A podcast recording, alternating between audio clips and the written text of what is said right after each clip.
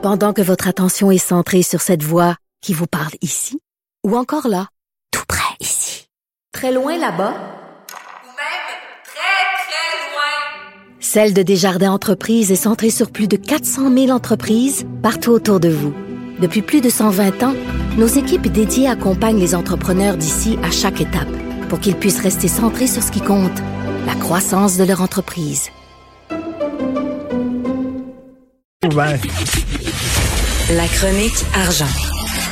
Une vision des finances pas comme les autres. Hey, grosse nouvelle à Microsoft, hein, euh, Yves Daou? Oui, écoute, moi, j'adore la section argent quand on commence à parler de la misère des riches et des célèbres. Euh, écoute, tu te rappelles la, la nouvelle récente, hein, c'est le 3 mai dernier, là, euh, Bill Gates et sa femme, euh, Mme Gates, là, ont annoncé leur divorce. Là, puis là, il faut qu'ils séparent une fortune de 130 milliards. Mais ce qui euh, sort d'une enquête du Wall Street Journal, hein, il était quand même quatre journalistes à regarder ça, c'est que il y avait une enquête euh, déjà depuis 2009 qui a été faite par un bureau d'avocats à l'effet qu'il y aurait eu euh, des, euh, des conduites inappropriées de Bill Gates avec une employée ingénieure pendant plusieurs années. Euh, et euh, cet ingénieur-là a même envoyé une lettre qui a justement euh, parlé de sexual relations over years qui aurait été inappropriée. Alors, euh, il y a eu une enquête et même... Mais inappropriée, excuse-moi, mais est-ce qu'elle était, elle, était consentante ou pas?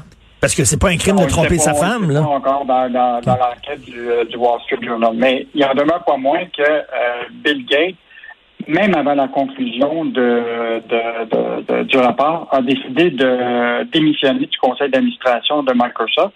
Et il a même démissionné du conseil d'administration de Berkshire Hathaway, qui est euh, le conglomérat de son ami euh, Warren Buffett. Là. Alors, évidemment, Bill Gates répond que ça n'a rien à voir. Sauf que ce qui est quand même fascinant, c'est que trois mois avant, il avait quand même décidé de se faire aider au conseil d'administration de Microsoft. Donc, puis là, il disait que là, après ça, qu'il voulait se dédier à ses activités de philanthropie. Donc, euh, quand même une bonne enquête de, de, de- de Wall Street euh, Journal. Euh, L'autre affaire qui est intéressante, c'est que l'ingénieur en question, la femme qui est évidemment pas euh, identifiée, c'est- c'est normal, a quand même envoyé une lettre à la femme euh, de Bill Gates pour qu'elle puisse lire euh, ses, ses propos. Oh. Et euh, ça, c'était fait en, déjà en 2019. Et là, ce qu'on apprend dans l'article du Wall Street, c'est que Mme Gates, le French Gate, là, avait déjà commencé à travailler avec des avocats, euh, déjà en, au moins en 2019, à propos de l'idée de mettre fin au mariage. Ben oui, Donc, parce que ça a l'air, ça, ça a l'air que le, le nom de Bill Gates est sorti euh, euh, euh, pour en rapport avec l'affaire Ep- Epstein. Ça a l'air qu'il Ouais. se- il connaissait Epstein, il y avait des fréquentations avec Epstein, et là, la femme de Bill Gates lui a vraiment pas pris, et c'est là qu'elle a entrepris ses démarches de divorce. Euh, Exactement. Ce que le Wall Street, effectivement, c'est que Mrs. French n'était pas en accord avec le fait qu'il y avait des relations euh, d'affaires avec M. Epstein, compte tenu que ce qui circulait déjà. Euh, donc, euh, tout un, toute une histoire euh, quand même. Euh, bon, évidemment, les autres sont en, dans, en divorce actuellement pour se diviser une fortune de 130 euh, milliards. Donc, euh, une, belle, une belle bataille en. Ben oui. Écoute, euh, l'achat local des manufacturiers d'ici par l'État québécois, une entreprise du Québec veut que le critère Québec soit inscrit dans les appels d'offres. Ben oui, ça tombe sous le sens.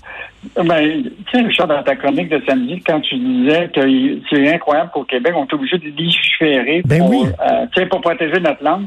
Là, on va être obligé de légiférer, tu comprends-tu, pour dire que le gouvernement du Québec, dans ses contrats publics, devrait acheter québécois. Ça euh, n'a pas d'allure. une, entre- c'est une entreprise ici au Québec qui s'appelle Artopex et qui est fondée depuis 1980. Il y a son siège social ici. Il y a six usines ici. Il y a 650 employés. Plus de 70% de ses fournitures, il, il les achète au Québec. Puis imagine-toi, le gouvernement du Québec, plus de 70% des meubles gouvernementaux sont achetés d'entreprises hors Québec. C'est incroyable. C'est- comme, tu sais, le- l'expression se tirer dans le pied. là. Ben oui, Euh, on, on est notre pire ennemi. N'a pas d'allure. Donc, euh, autres sujets quand même euh, intéressants, c'est d'arrêter de toujours baser sur le plus bas soumissionnaire puis d'avoir le critère Québec. Autrement dit, tu as ton siège social ici, tu as des employés ici, tu donnes des contrats à des fournisseurs d'ici, tu payes des impôts ici, Euh, puis il dit, écoute, nous autres, là, on aimerait ça que le gouvernement vienne nous auditer, puis voir vraiment, là, on est-tu un siège social réel ou on est un siège social de façade? Et donc, euh, donc moi, je trouve que même si l'article touche seulement le mobilier, l'idée qui est amenée d'un critère Québec dans les contrats publics, là, ça devrait être euh, de facto. Euh, Et donc, euh, moi, je trouve que c'est une très bonne idée lancée par euh, le PDG euh, d'Artopec ce matin. Ben oui, très bonne idée. Denis, euh, Denis Coderre qui est bien branché sur la F1. Écoute, c'est vraiment fascinant ce que le bureau d'enquête a sorti aujourd'hui. Il a joué un rôle dans les contacts pour, évidemment, la demande du ministre Pierre Fitzgibbon de faire quelques appels. Et donc, euh, évidemment, euh, il semble être euh, toujours très actif. Donc, il a fait quelques appels. Il, a pris une journée pour appeler Jean Todd de la Fédération internationale de l'automobile. Il a appelé, évidemment, l'entourage de la direction de la Formule 1. Euh, donc, il, y a, quand même encore des, réseaux de contacts intéressants. Là. Et, je veux juste te rappeler, on en avait parlé, Richard, je te rappelle avant, là, Denis là, était aussi sur le conseil d'administration de Eurostar et de Stingray. On- Dans le cas de Eurostar, là, je veux juste te dire que Eurostar, là, le principal actionnaire, c'est la caisse de dépôt et de placement. OK. Là, il a vraiment démissionné, là. Mais, euh, tu sais, Eurostar, là, c'est une entreprise dans les trains euh, euh, rapides en, en, en- en Europe. Qu'est-ce que Denis Coderre connaissait des trains rapides? J'ai aucune idée. Et là, euh, on a posé la question euh, déjà, puis on- la, la caisse de dépôt a refusé. Denis Coderre a refusé. Si on a demandé combien euh, Denis Coderre était payé pour siéger au nom de la caisse chez Eurostar. On a refusé de nous le dire. Ah oui. Donc, euh, j'avais- j'aimerais bien savoir, quand il va avoir à critiquer le REM, qu'est-ce que va faire Denis Coderre?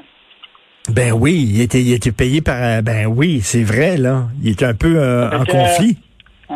Faire attention. La, la main qui nous nourrit dans le passé peut, euh, peut revenir rapidement. Ben Donc, oui, euh, parce qu'on sait que le REM, c'est un projet de la Caisse de dépôt, c'est ça, puis que lui siégeait euh, pour la Caisse de dépôt sur Eurostar, donc euh, il va être pris entre l'arbre et l'écosse, comme on dit. Merci beaucoup Yves Daou, directeur de la section argent, Journal de Montréal, Journal de Québec. À demain. Salut. À demain, Richard.